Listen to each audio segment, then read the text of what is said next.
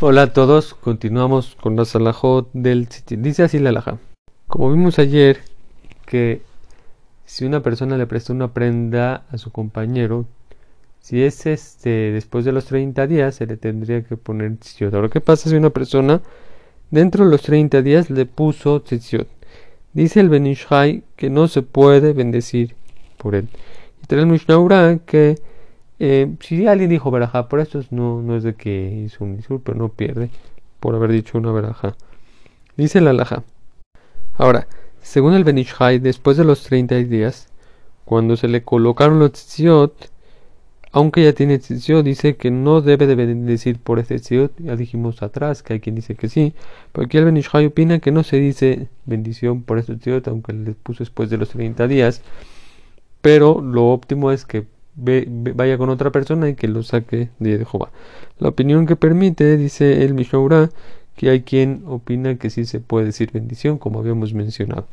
Dice la alhaja, ¿qué pasa a una persona que pidió prestado un talit ya con los tzitzit puestos? En este caso, sí tendría, tiene que decir por este tzitzit cuando lo usa. Dice la alhaja, ¿qué pasa en un caso que pide prestado el talit solamente para subir al Sefer Torah, como acostumbran normalmente los Ashkenazim, o un Sefardí también puede ser el caso, o un Cohen para hacer Cohen, o los que acostumbran a ponerse talit cuando son Hazanim.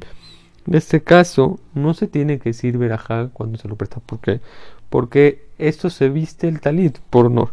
Entonces no se necesita decir verajá cuando en este, en este caso que se lo prestaron. Esto es, lo que estamos diciendo, es cuando, por ejemplo, yo le pedí prestado el talit a mi compañero. Pero ¿qué pasa con los talitos del CNIS?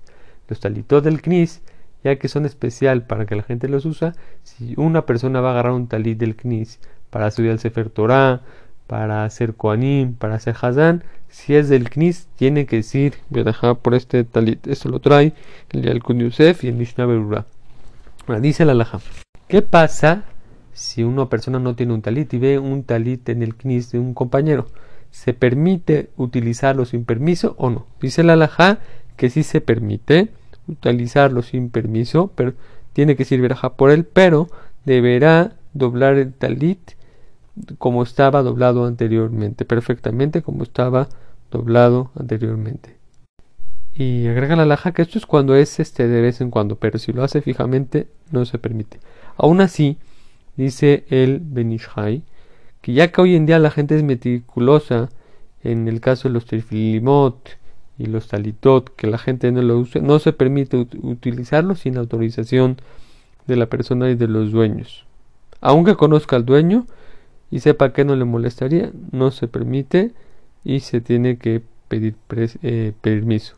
Ahora dice la laja, todo lo que dijimos atrás, como mencionamos, es provisionalmente. Ahora, una persona, si quiere, según la opinión que permite que se pueda utilizar, sacarlo del beta y llevarlo a su casa, ahí sí no se permite ni siquiera provisionalmente. En este caso, que te lo quieres llevar a tu casa a ponértelo, no se puede. Ya que aún las opiniones que permitieron dicen que en este caso seguramente el compañero es muy meticuloso que no se estén llevando su, su tefilim, su talita a otro lugar.